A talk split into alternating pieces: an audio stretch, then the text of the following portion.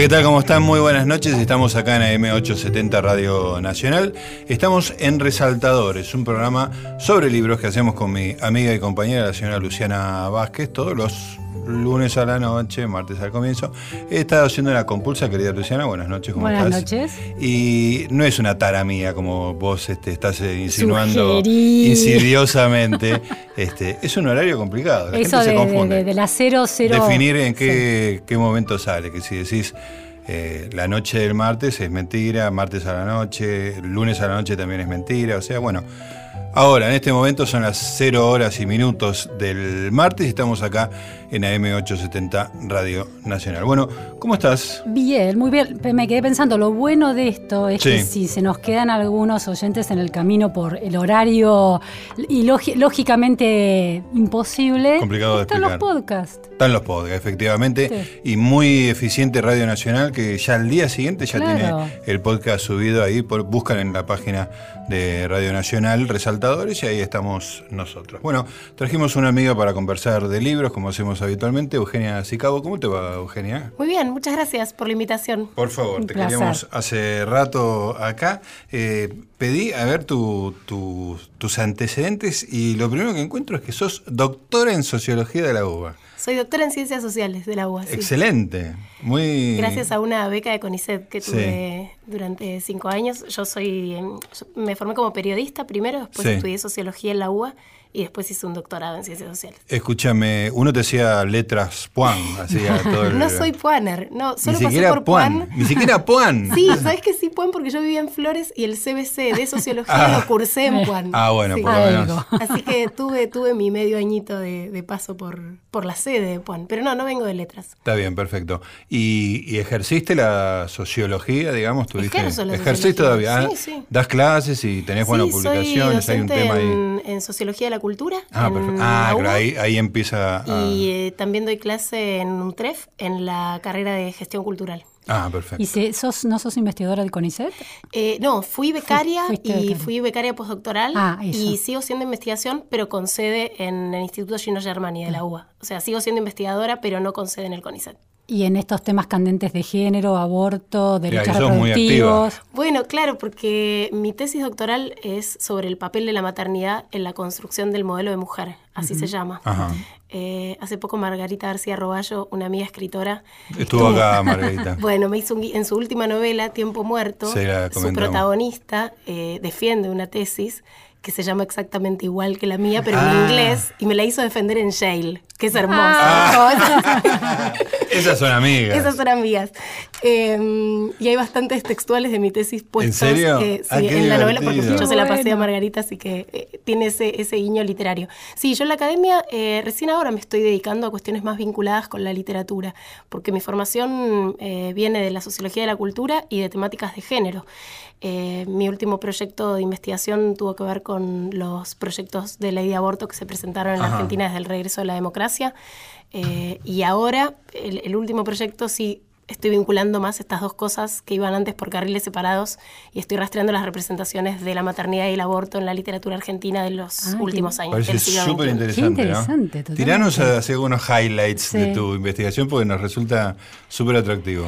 Bueno, eh, una de las cuestiones más importantes es cuestionar el instinto maternal, ¿no? Esto que está muy instalado de, de la maternidad como destino, que ahora está bastante puesto En cuestión, en ¿no? cuestión, pero yo la tesis la defendí hace cinco años, con lo cual la, la empecé a escribir hace diez y era otra. En la- otro clima. eh, sí, era, era otro el, el contexto en el cual, bueno, fue escrita y, y recibida.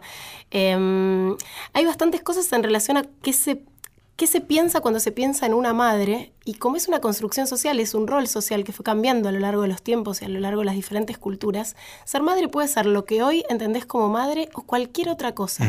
Un momento en donde la reproducción estaba totalmente escindida de la crianza. Eh, casi que las mujeres eran premiadas por sobrevivir a los partos. Piensan en momentos en donde la mortalidad materna y la Claro. mortalidad infantil Sí, sí. era tremenda. Altísimas. Altísima. ¿Esto es siglo XIX, siglo...? Esto es, esto es hasta esto es casi hasta el siglo XVIII, donde empiezan a bajar un poco las, las tasas tasas de mortandad eh, infantil eh, bajan mucho más en el siglo XIX. Pero por- en las clases acomodadas las mujeres no criaban a sus hijos, Claro. tenían Claro. nodrizas, Claro. los hijos iban al campo, volvían dos años después. Claro, de mujeres que estaban siempre con, con leche eran en sus mamas, claro. más que criadoras. Claro. Eh, y bueno, y cómo se van cambiando los mandatos sociales y los discursos sociales en relación a la, a la maternidad, hasta llegar a esta cosa de la... mm, Yo lo, lo llamo en un momento de la, de la obligación de la maternidad feliz. Eh, porque claro, porque hay, eh, como se la premia socialmente a la mujer que quiere ser eh, madre, y en los últimos eh, años hay muchos discursos que apuntalan esto, también hay algo que se les dio que fue cuando se, se nombró el puerperio, yo creo que es como el permiso cultural eh, para que las mujeres se arrepientan un ratito, pero habilitadas por la cultura. Claro, claro, que Claro. le da un nombre científico, ¿no? No, que les da un margen Claro. de, eh, de- de acomodarse a esa nueva situación, porque Sí. es un rol, bueno, que se, que se va construyendo, esto de mujer no se nace, se hace, que es una frase de Simón de Beauvoir, Sí, sí. Eh, madre no se nace, se hace. Claro. Eh, y mucho tiempo estuvo muy asociado a, mm, bueno, a, a- a ser mujer. ¿Cuántas veces le dicen a las mujeres grandes abuelas? Eh, Claro. Piensan en el paradigma pronatalista que hay detrás de eso. Para decirle a una mujer abuela se Sí. presupone no solo que tuvo hijos, sino que sus hijos, Sus hijos tuvieron también hijos. tuvieron hijos. Claro, no le decís vieja, Dos eso No le decís viejo, no le Claro. decís eh, tercera edad, no le decís, le decís Estás- abuela. Abuela Implicando- quiere, abuela quiere el, el asiento. Sí, sí, Yo sí. me saco, me sulfuro. Ah. eso sucede. Eh, bueno, así que en esos, en esos Y temas. vos vas rastreando en la literatura argentina esas representaciones. Ahora es, es un proyecto es tu- de investigación, Ah, es el más reciente. ¿Y en qué Es- autores? Mira, las novelas que analicé, una fue mm, Elena Sabe, de, mm, de Claudia Piñeiro, que es la novela que a mí más me gusta de, de Claudia, una novela bastante por fuera de su registro, no tiene que ver con, con el género policial, em, que aparece una maternidad forzosa y eh, una chica que, que quiere abortar, que alguien pretende ayudarla, cree estarla ayudando, eh, evitando que, que realice ese aborto muchos años después se da cuenta de que esa mujer fue obligada a, a ser madre contra su voluntad. Eh, hay una novela que me gusta mucho que se llama Pendiente, de Mariana Dimópulos, que la publicó Adrián Hidalgo, que es una mujer que por una complicación después del parto eh, tiene que quedar internada, con lo cual su bebé mm, vuelve con su marido a su casa y ella no lo ve durante un mes y cuando vuelve no puede tener un vínculo, no, su cuerpo no reacciona, sus afectos no reaccionan, no hay nada de lo esperado, de- incluso de, lo esperado por ella, eh, que se le da en ese, en, en ese reencuentro con, con su hijo.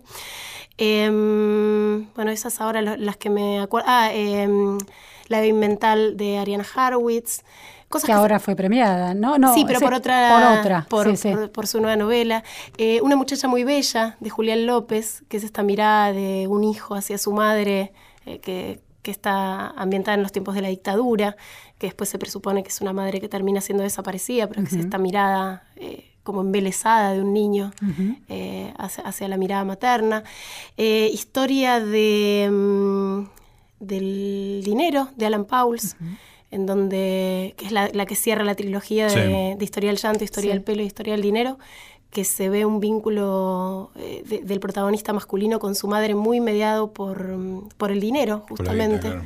Eh, bueno, hay muchas... Mucho. eh, y hay- vos tenés todo leído. Qué rico. ¿Y, y cómo la mirada de alguien que lee los textos y busca representaciones de manera, una especie de sociología de la literatura, y alguien que lee para disfrutar de la ficción? ¿Es posible disfrutar de la ficción con ese bagaje de análisis, de, de perspectiva de análisis? Sí, pero son dos momentos súper diferentes. Yo estas novelas primero las leí por placer.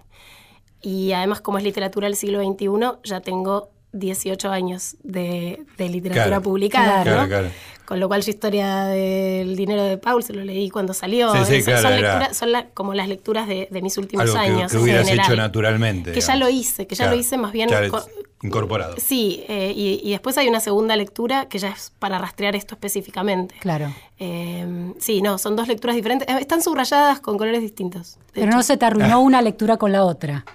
No, no, No. no, no, no. Igual hay algo. A ver. Yo leo por placer, Sí. pero hice de la lectura mi trabajo, porque Claro. yo tengo estas dos vidas. Yo Claro. eh, soy socióloga por un lado y soy periodista cultural por el otro. Y sos lectora Y soy lectora ante todo. Ante todo. Fue la, que generó las otras dos claro, cosas. Claro, de lectora. Em, yo al principio, por ejemplo, no subrayaba al leer. Y en un momento me, di cuenta de que tengo un código, ¿no? Que es doblar la hoja de arriba. Entonces, si la doblas un poco para la derecha es arriba, el párrafo de arriba, al centro en el medio y abajo. Claro, ahora te eh, no es muy radial, pero espero haber sido lo suficientemente gráfica. Sí, sí. Eh, y me di cuenta de que después no podía reponer trama. Después de 5 o 6 años, y yo quería volver a... Claro. Entonces tengo un sistema que es subrayo para trama, hago unos signitos como esto es maravilloso, como está maravillosamente escrito, y después tomo nota atrás de los libros. Así que no es inocente mi lectura. Claro, eh, yo entiendo que mi lectura no es, más la lectura relajada que tenía cuando solo era lectora. Pero muchas veces pasan 50 páginas y me olvido que yo después voy a hacer de eso un trabajo. ¿eh? Navegando. Sí, sí, sí. Te quiero hacer una pregunta, después volvemos a los libros, pero te quiero hacer una pregunta respecto de, la discusión de, sobre el aborto, digamos, que se instaló en Argentina por suerte. Y yo pensaba un poquito, ¿qué pasará de acá a unos años? No te digo que ahora se resuelva el tema, pero quizás en algún momento lo haga. ¿Te parece que puede llegar a suceder como pasó con el divorcio y el casamiento este, homosexual en el sentido de que estás metido en una discusión tremenda y una vez que sucede, lo mirás para atrás y te parece ridícula la discusión. Es que es ridícula la discusión. Vos pensás eso. ¿Pero pensás que va a pasar con esto o, es algo más complicado en algún lugar? No, por supuesto que no. Digo, a nosotros tenemos a veces como paradigma, miramos tanto a Europa, a Estados Unidos, para tantas otras cosas. En Europa el aborto es legal hace 40 años. En, países como Italia, que tiene que sede del Vaticano. Em, sí, sí, sí. Bueno, yo... Es, de un nivel de atraso en materia de derechos. Realmente, ¿eh? E, es... Eh, yo a veces veo, bueno, veo muchas películas obviamente, pero que en alguna película norteamericana, que, Norteamérica, es un país muy religioso, digamos, ¿no? Y sobre todo los estados del medio, digamos. Y en la, en la trama de las películas aparece el aborto como una posibilidad, no como una discusión, ¿no? Claro. ¿Entendés? O sea, la, chica se embaraza, qué sé yo, y tiene que tomar una decisión. No, no es una no es una discusión, va a ser una aborto, qué sé yo, sino lo hago o no lo hago, pero la posibilidad de hacerlo está ahí. ya no hay un dilema y un debate, hay una, no, hay una opción. Eh, está convertido en una opción, ¿no? Hace muchos años está convertido en una opción en casi todos los países eh, llamados desarrollados, que en este caso, en ese, en ese aspecto en particular, sí lo son. Claro. Claramente. Hay una serie que se llama Please Like Me Em, creo que está en Netflix. y es una serie australiana de un chico muy jovencito, de 24 años, que es el guionista, es el director, es el actor, es esa gente, viste, talentosa, precoz. Em, que hay un momento que aparece un aborto de una de sus amigas eh, en Australia. Y es muy interesante de ver, primero, la naturalidad. La naturalidad, eso te impresiona mucho. La posibilidad de elección. Es un aborto hecho con misoprostol y, y muestran cómo, cómo se lo administran en su casa.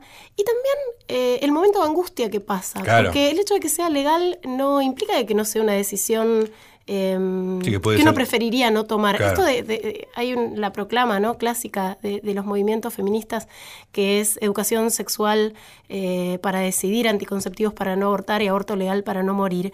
Eh, realmente son esos los pasos. Ninguna mujer quiere abortar. O sea, si necesitas abortar tenés que tener la opción de poder hacerlo. Eh, pero nunca es la primera opción en relación a eh, a la vida sexual que sin día de la reproducción. ¿no? Y seguramente tiene o puede tener un, costo, digamos, ¿no? en términos emocionales. Pero bueno, como, como tantas la sexualidad tiene un costo. Como tantas otras cosas, como tantas otras cosas que uno elige, como por ejemplo el amor. Digamos. El amor, el sexo tiene, consecuencias. También hay una, la idea del costo emocional es casi una manera de, a ver si logro formular lo que quiero decir.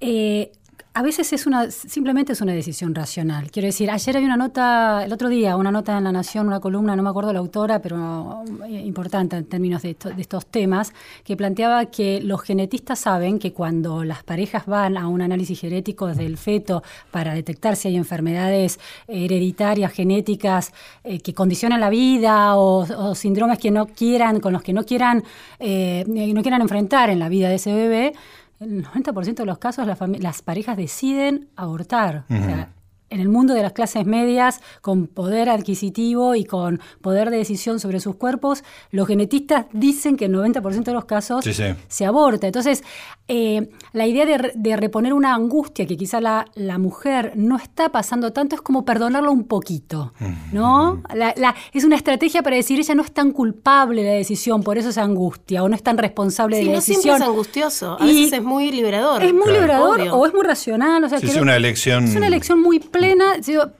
para ser más realistas en términos de cómo toman la, decisión las mujeres, ¿no? Estamos con Eugenia Sicago, estamos en Resaltadores, acá en AM870, Radio Nacional.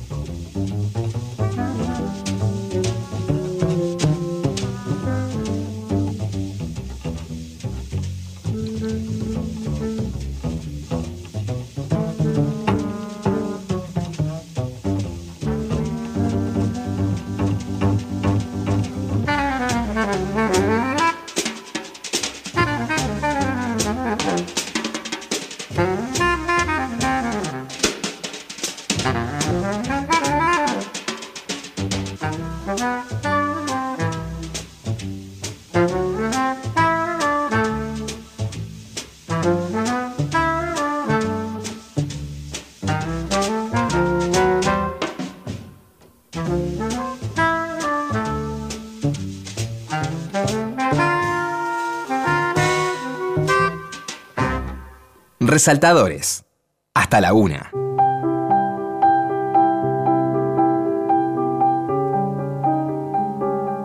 Muy bien amigos, seguimos en Resaltadores, estamos con Eugenia Sicao. Ustedes conocen a Eugenia porque aparece en muchos programas de televisión con sus este, anteojos aguzados, súper estilizados y su figurita parada muchas veces delante de una biblioteca. Ah, sos como la, la reina de los programas sobre libros, eso me encanta porque. Te voy a hacer como el emoticón del, del monito que se tapa la cara. Ah, qué lindo. Este, bueno, vamos a repasar. Tenés el programa en, en Ciudad. En el canal La Ciudad Biblioteca, sí, Que llevamos cuatro temporadas. Sí, ese, que, ese es el que más he visto, digamos, ¿no? Porque aparte es un. eh, yo veo poca televisión ya a esta altura, pero para mí los programas se dividen entre los que te paran el zapping y los que no te, te paran el zapping. Eso está bueno. Este, y este me para el zapping. Este, ah, es un- una persona conocida, para delante de la biblioteca, o sea, te genera como una curiosidad y una conversación inteligente, Sí, digamos, sí. que es súper atractiva. Después el de la televisión pública, el año pasado se llamaba Bibliómanos. Estrenamos Bibliómano, sí, con Maximiliano Tomás y este año va a haber una segunda temporada. Ah, es segunda temporada, no Sí. estaba seguro de Cuando eso. estrene la programación de la televisión pública, Buenísimo. que todavía no Escúchame, tenemos fecha y de era, estreno, pero- era explicar la trama de la, la- la idea, como la premisa de cómo se arma el. Bibliómanos el es un juego. Es tremendo, es tremendo, es muy desafiante. es un Me juego. siento muy humillado por el programa. Un tipo que no puedo, no podría ni, ni arrimar el bochín ahí. Es un programa temático, tratamos grandes temas en cada uno de los capítulos, dura una hora. eh, grandes temas como la guerra, el amor, los celos. Y mm, con mi compañero Maximiliano Tomás, cada uno lleva cinco libros y de esos diez libros tiene que quedar un top five. Eh, son los libros que nosotros consideramos que son imprescindibles para dar Respecto cuenta de esos tema. temas. Y para llegar a esa selección final de libros, el que gana es el que mete 3 de 5. Entonces, para llegar a eso, cada uno tiene un inamovible, cada uno elige un libro del otro, cada uno le veta un libro al otro y cada uno se autodescarta un libro. Sí. Después de esos movimientos que pueden probarlo de jugar en sus casas, o sea, incluso se podría jugar con otras cosas, con películas, digamos, Claro, que si sí, sí, seguís sí. las reglas funciona. Cada uno de los dos se queda con un texto y hacemos duelo de lectura.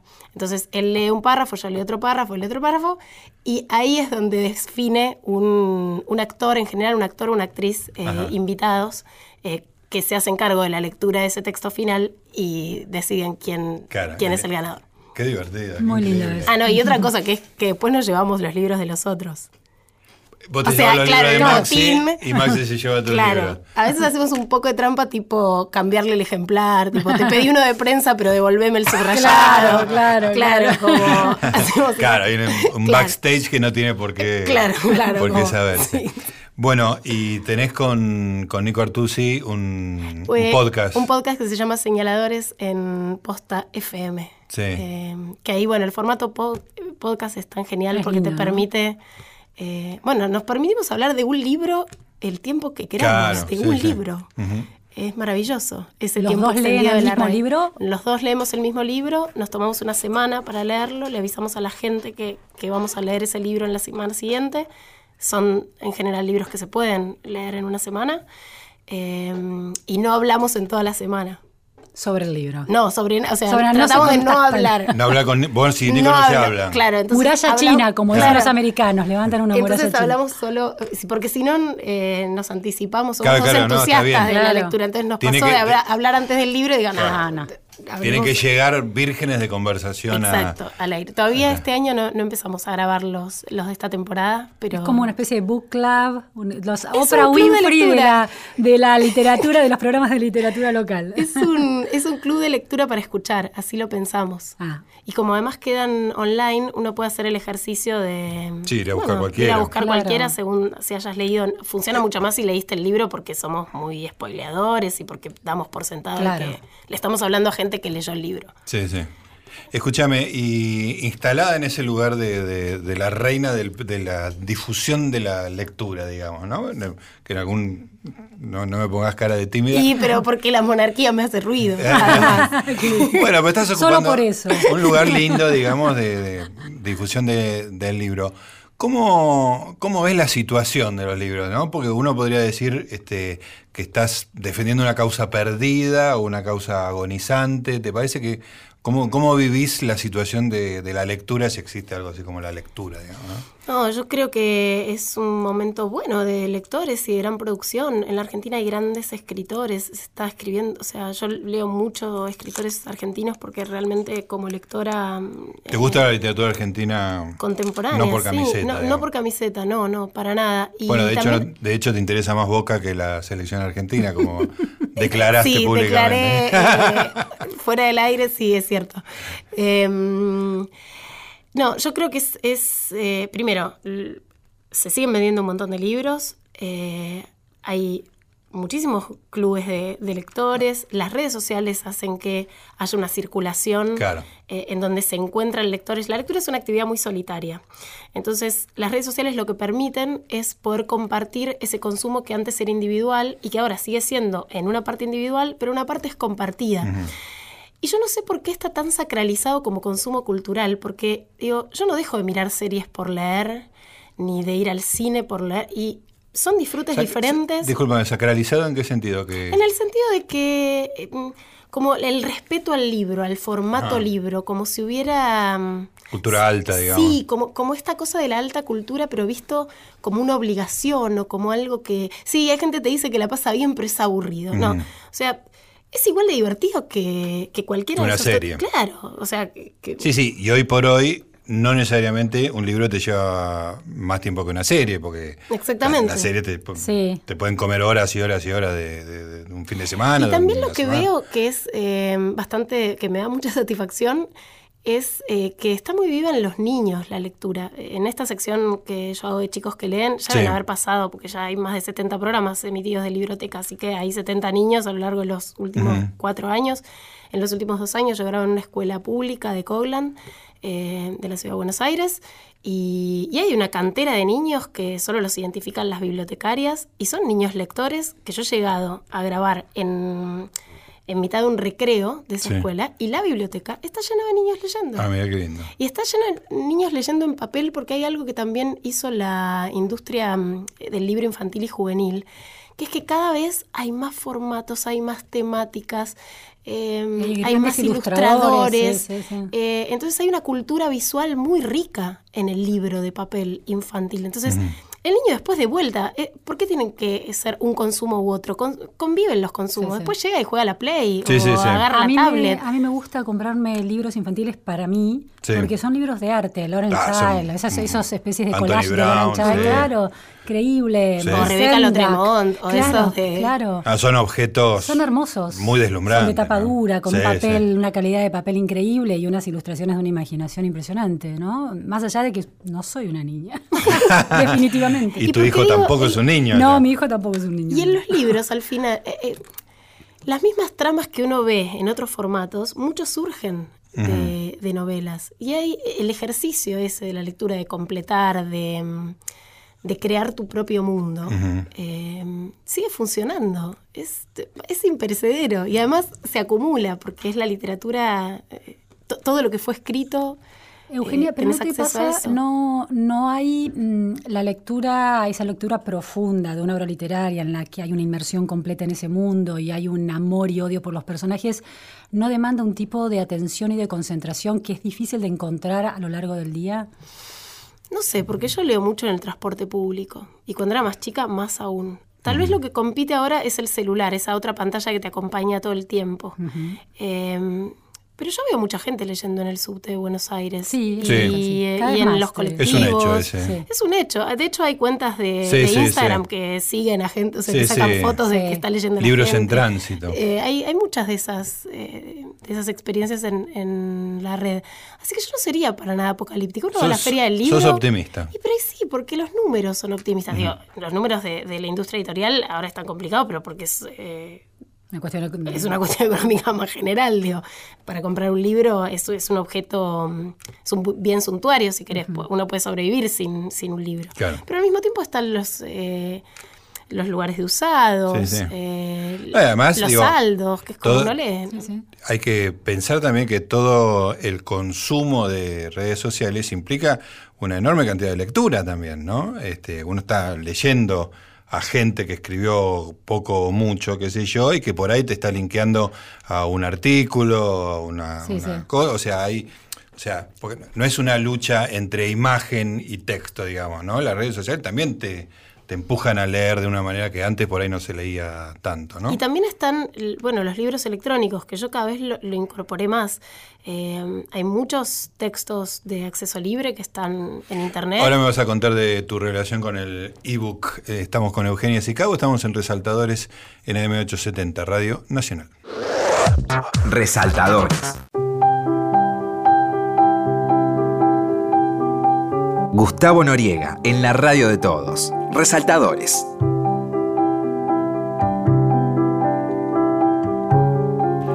Muy bien amigos, seguimos en Resaltadores, estamos conversando con Eugenia Sicabo, que yo la bauticé la reina de la difusión del libro en la Argentina, la reina joven además, ¿no? Porque sí, hubo mucha gente que este, hecho muchos programas de televisión, hasta Silvia Oppenheim, Osvaldo Quiroga, digamos, ¿no? Pero hay, hay- Cristina Mucci, Canela. Sí, Sí, claro. Cristina Mucci, claro. Este, pero aparece una figura pop. Yo Sí, digo sí, que, tal yo digo cual. que es como la, la generación pop de, de esos divulgadores, de alguna manera, que es Eugenia. Me acuerdo que te- la primera vez que te vi, estabas en el programa de Rosín. Claro, ahí yo empecé a hacer Ahí tele. empezaste, Sí, claro. en Esta Noche Libros, en C5N. Sí, Tuvimos dos temporadas. Sí, sí. Yo fui una vez como, como invitado y estaba, estaba la sección de, de Eugenia.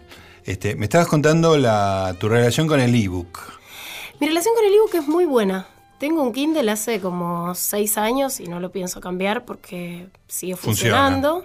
Es eh, lo que se llama tinta electrónica, Paperwhite. Eh, y tengo una biblioteca digital de unos 700 libros en ese aparatito. Y me sirve mucho para, mm, bueno, para viajar, porque no viajas con el peso de, de los Ah, no, libros sí, en papel. sí.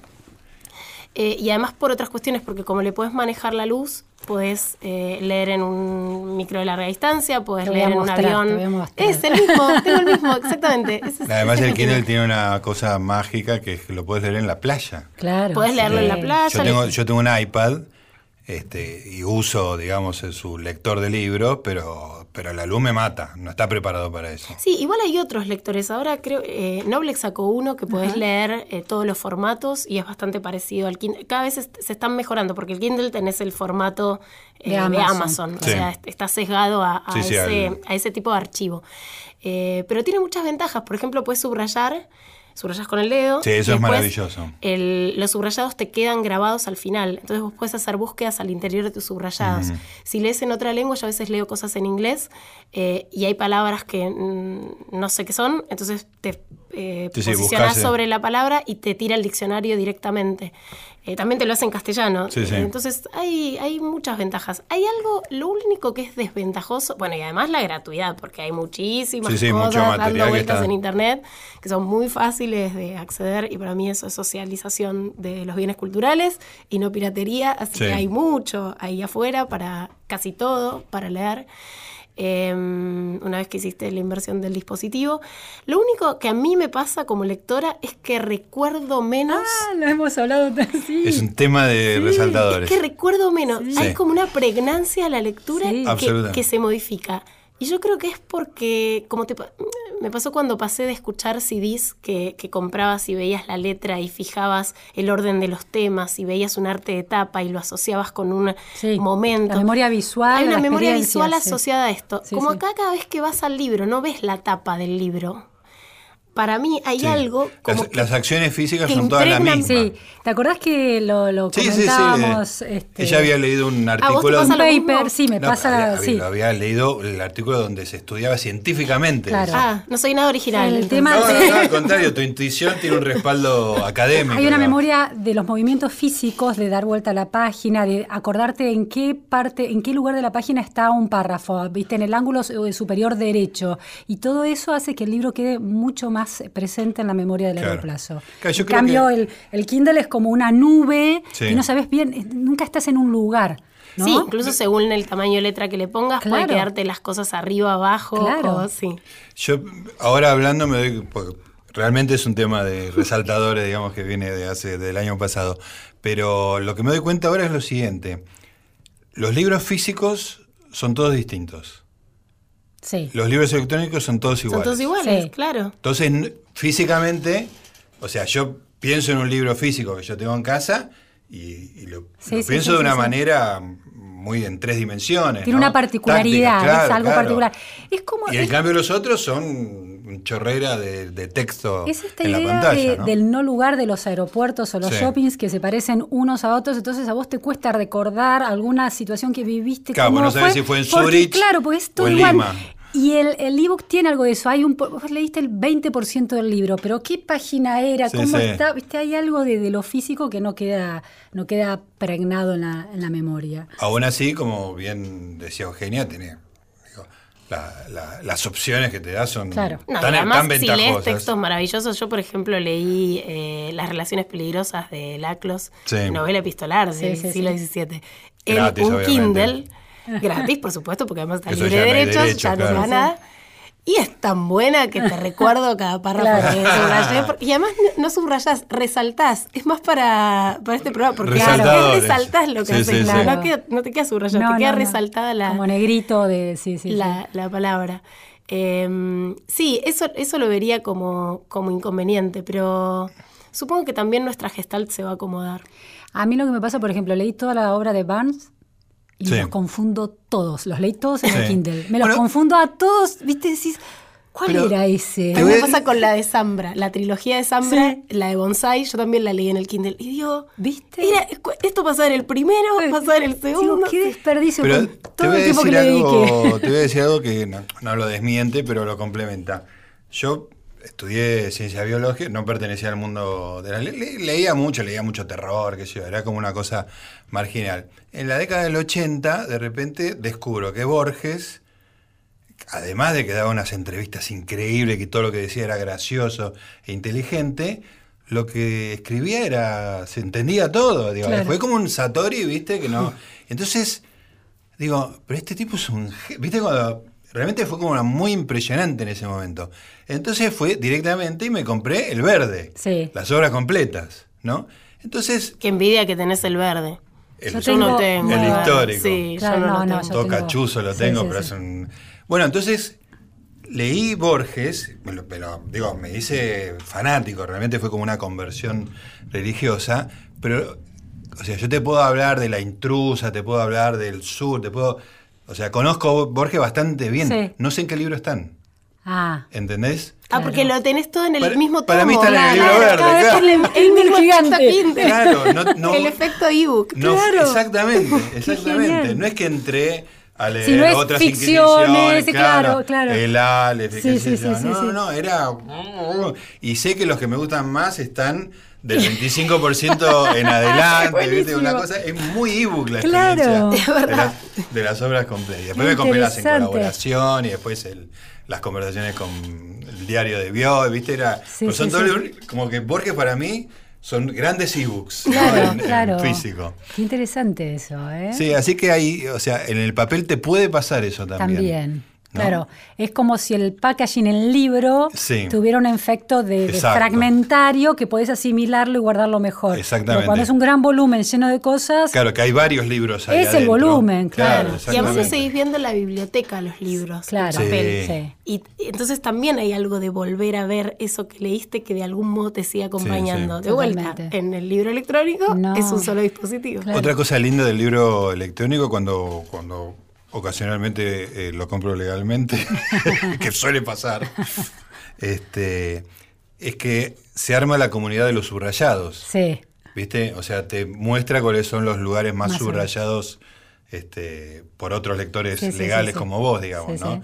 Lo cual también, digamos, es interesante porque te señala cuáles son los lugares más populares o, Claro. o que más Del llamaron la libro no sabía. Claro, sí, sí, Se es ha dado buenísimo. cuenta de que nunca compré un libro electrónico. Ah,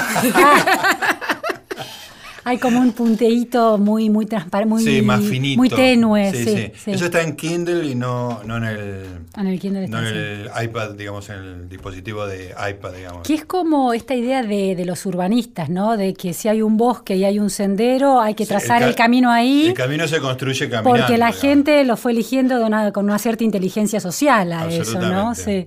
Que me Este, hiciste acordar, y con esto cierro este bloque porque me estoy yendo muy lejos, pero es muy relacionado con eso. Un, encontré en las redes un tipo que no sé ni de qué origen es, pero que mostraba, viste que las esquinas ahora este, le quitan espacio al auto para dárselo al peatón, que ponen Sí. pilares Ah, o sí, macetas. sí, sí. Este, y la forma de ver cómo se puede hacer eso, con una tormenta, cuando quedan muchas hojas, los autos, el recorrido que hacen los autos, limpia las hojas. Ajá. Donde no pasa el auto, las hojas quedan. Sí. Entonces vos te das cuenta que en algunas calles hay lugares que están para el auto, pero que en realidad el auto no lo No va a usar. usa, claro. Que corresponde que sean para el peatón. Está bueno. ¿Entendés? Sí, es lo sí. mismo que el caminito en Claro, el- claro, en el. Bueno, me fui, pero ¿qué vamos a hacer? Ahora volvemos con libros. Volveremos con los libros. ¿Cuántos bloques? ¿Este es el tercer bloque? Creo que sí. ¿Cuántos hicimos? ¿Dos bloques o tres bloques? ¿Este es el Tres. tercero? Se me pasó volando, genial. Te culpo a vos.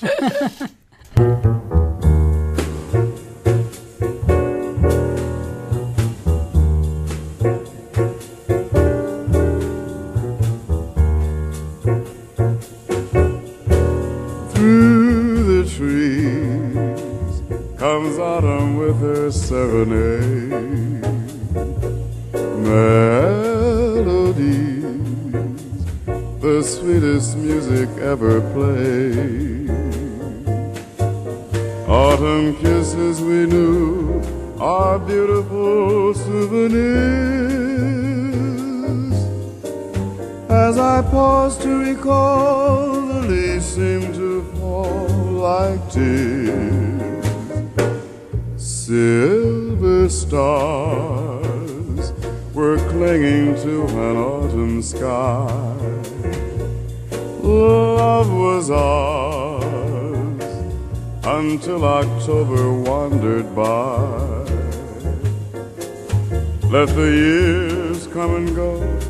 I'll still feel the glow that time cannot fade when I hear that lovely autumn serenade.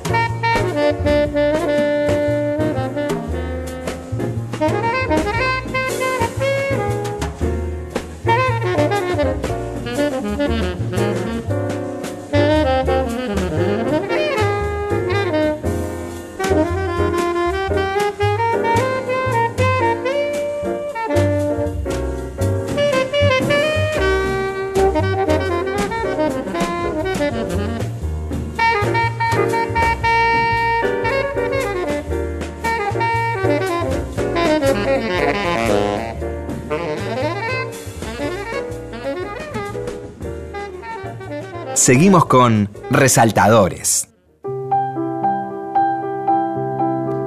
Muy bien, estamos acá con Luciana Vázquez conversando con Eugenia Sicago. Estamos, eh, nos, nos entusiasmamos mucho hablando de las bondades y dificultades del libro electrónico y te acordaste de otra cosa. Sí, a mí me quedó una, que es que yo soy bastante abandonadora serial de los libros que no me convencen. Sí. Eh, tengo como una regla interna que es hasta las 50 páginas, si no me agarraste, tengo demasiada biblioteca sin leer como para seguir haciendo el esfuerzo. Casi que no hago esfuerzos eh, últimamente. Y en el libro electrónico eso se magnifica de una Es manera tremendo. porque tenés 700 libros ahí adentro. Entonces Claro. es como que el descarte, la tolerancia No, no es, es- mucho menor. O sea, Eh. muchas cosas he empezado a leer el libro electrónico y abandoné y cuando después fui a leer lo mismo en papel, no lo abandoné. Es, es- para mí mira, es, la, es, muy interesante Sí. eso. Para mí, eh, eso que dice Eugenia es, Es como, el zapping, porque puedes hacer zapping de es como la libro. representación más pura de la histeria, porque siempre hay otra cosa que te... vos estás- bueno, voy a leer este, y sí, hay otros 699 que te dicen yo, yo, yo. Y vas con ese y están los otros. Y mientras te caen otros. Sí, sí, claro. sí, sí, digo, pero esto ya me pasó en mi juventud. ¿eh? No, y una cosa también que estos, eh, me pasó el, el verano pasado que leí la novela luminosa de Mario Lebrero, que es una novela bastante larga, en la que Lebrero cita muchísimos autores. Eh, incluso hice la lista de los libros que cita Lebrero en la Sí, novela, sí. porque en algún momento dije, realmente me interesa como recomendador de libros. Pero cita mucho a una eh, autora que se llama Rosa Chassel, Sí. y dice que es tan importante para su... En un momento tuve que parar, dije, bueno, voy. Vamos a lo ver qué busco. esta señora. Claro. Me bajo el libro, lo le- leo el libro y después sigo leyendo al librero, Claro. porque si no me voy a perder un intertexto ¿Hiciste importantísimo. Hice eso. Qué genial. Y eso solo me lo permitió que el libro estaba en internet. Claro, Porque si claro. no, no podía seguir mi lectura en papel de otro sí. libro. La ramificación, claro. Exacto, Sí, pero eso sí. me lo permitió eso, tener el Sí, libro sí. electrónico a mano, encontrarlo en internet, bajarme el libro de Chassel, es, es- muy interesante, y seguir entendiendo el hebrero a partir de esa ¿Y lectura. había que una relación decía- entre el hebrero y la mujer? No, no, no, real no. No, Eh, no, digo las literaturas, digamos. este. No, no, Pues no. El hebrero es medio único, digamos. Sí, no, no, no tiene, no, no es que se emparente su ficción. Lo que pasa es que eh, durante la novela Luminosa, el personaje, que es el mismo, lee esta novela durante mucho tiempo. Sí. Entonces, ya que te mientras- en, en su vida durante todo ese tiempo, digo, ¿para qué está leyendo Claro. el personaje? Claro. Voy a leerlo. Claro. Mientras no escribe lo que tiene que escribir, que es el, La beca beca Guggenheim, Guggenheim. claro. Voy a hacer un club de fans de la novela Luminosa. Este, la voy a tener a. Yo soy muy a- fan. Sí, yo también, de Eugenia. Y lo vamos a incorporar a Mauro Libertela, que estuvo con nosotros y que estaba como preparando un libro sobre el hebrero. Ah, qué Este, bueno. Como que lo estaba estudiando. Y, lo- y la- el motivo era que le hacía acordar mucho a su padre. Ah, la, la esa forma casi sin voluntad de, del hebrero, ¿no? La, la novela de es como una genialidad Sí, sí, sí. única. Le hacía acordar a la, a la falta de voluntad, digamos, De su padre. de poder que tenía Héctor Libertela. Eh, Eugenia, pues es que me llama la atención que con esa pasión por los libros, con esa relación que tenés con los escritores, con esa empatía que mostrás en, en los programas, no te hayas dedicado también a la literatura. ¿Escribiste y no publicaste? ¿Cómo...? ¿Escribir ficción? Sí. No, jamás. ¿Y por qué? A ver, eso me... No, no, ¿No te tengo deseo. No, no, no. No es una falta para vos eso. No, no. Eh, digo, escribo durante el tiempo que hicimos la revista literaria La Mujer de mi Vida, que fue una revista que estuvo 12 Con años. Sergio que- Lin, ¿no? Con Sergio Lin, Sí. con Ricardo Kohler, Amalia Sanz, Marcela Vall. Eh, ahí escribía una vez por, por mes unas notas largas y en algunos casos había cierto coqueteo con el con cierto estilo literario Sí, sí. en algunas cosas que eran más autobiográficas. Eh, publiqué un texto en, en un libro que se llama Con el corazón en la boca, que publicó Aguilar, que es una selección de textos eh, sobre Boca Juniors, que como lo compiló Sergio Lini, sabe que yo soy muy bostera, me dijo, dale, no te animás a escribir un texto. y entonces ahí es el ejercicio, se llama Mi vida Palermo, e hice el ejercicio de ordenar, el planteo es, hay gente que puede ordenar su vida en torno a los lugares donde vivió, las parejas que tuvo, los trabajos en donde estuvo. Yo puedo ordenar parte de mi vida según los goles que hizo Martín Palermo en Boca, lo cual es cierto. Y entonces hice un texto, a ver, pero ¿es un texto ficcional? No, no es un texto ficcional. ¿Tiene herramientas literarias? Sí, para escribirlo bonito. Sí. Eh, ¿Escribí alguna vez una ficción? No. ¿Tengo ficciones en mi cabeza? Para nada. Eh, ¿Tengo un documento de Word que diga mi novela? No, no. no y ¿sabes qué? Eh, no es la primera vez que me lo preguntan, así que como que un poco me lo puse a pensar en algún momento y creo que es un gran alivio. Porque... mm, Entiendo eso. Porque yo tengo muchos amigos escritores eh, que quiero mucho y que admiro mucho y que leo mm, eh, con, con mucho placer y pasión. Y no sé si no los envidiaría un poquito si quisiera hacer exactamente lo mismo. O, o si empezaría a buscar como esas cosas. ¿Cómo hacen los escritores para leer inocentemente y no, y no buscar la fórmula perfecta Sí, de sí. Philip Roth o de Barico o de, no sé, me, me volvería loca eh, si empezo- empezar a leer con tanto tan bien escrito Sí. Para, no sé, no. Como te- em, sí, te generaría una presión y una angustia. Ay, me parece claro, que sí, por suerte no tengo el deseo. Claro. Pero viste como todo, Sí, si un día me agarra el deseo, me jodo y les digo, chicos, tiene el horno. Pero la verdad es que no, hasta el ¿Estás momento. satisfecha con ese lugar?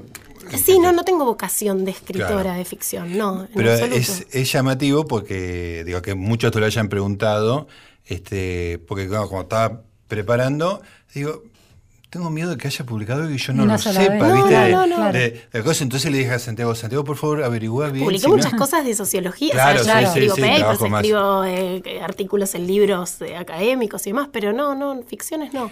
¿Y cómo es tu, tu, eh, hábito de lectura habitual? Digamos, ya que lo, has logrado lo que pocos mortales hemos logrado, que es trabajar de cosas que te dan placer, este, ¿tenés un, Es un gran privilegio. un- una manera sistemática de leer? ¿Te levantás a la mañana y, y tenés una pila de libros esperándote? Mm, o si un- no tengo que grabar, archivos que últimamente los horarios de grabación son muy tempranos, no me levanto a la mañana. Directamente. No me bueno. Soy muy noctámbula. Cuando tenía que hacer el programa con Juan Pablo Barsky a la mañana en el metro, todos me cargaban porque era como... Tenía que hacer un A veces sacrificio. iba con tres horas de sueño encima. así. Soy muy noctámbula. eh, siempre voy con un libro en la cartera. Siempre es siempre. De una ya es como... ¿Podés decirnos Es un toque.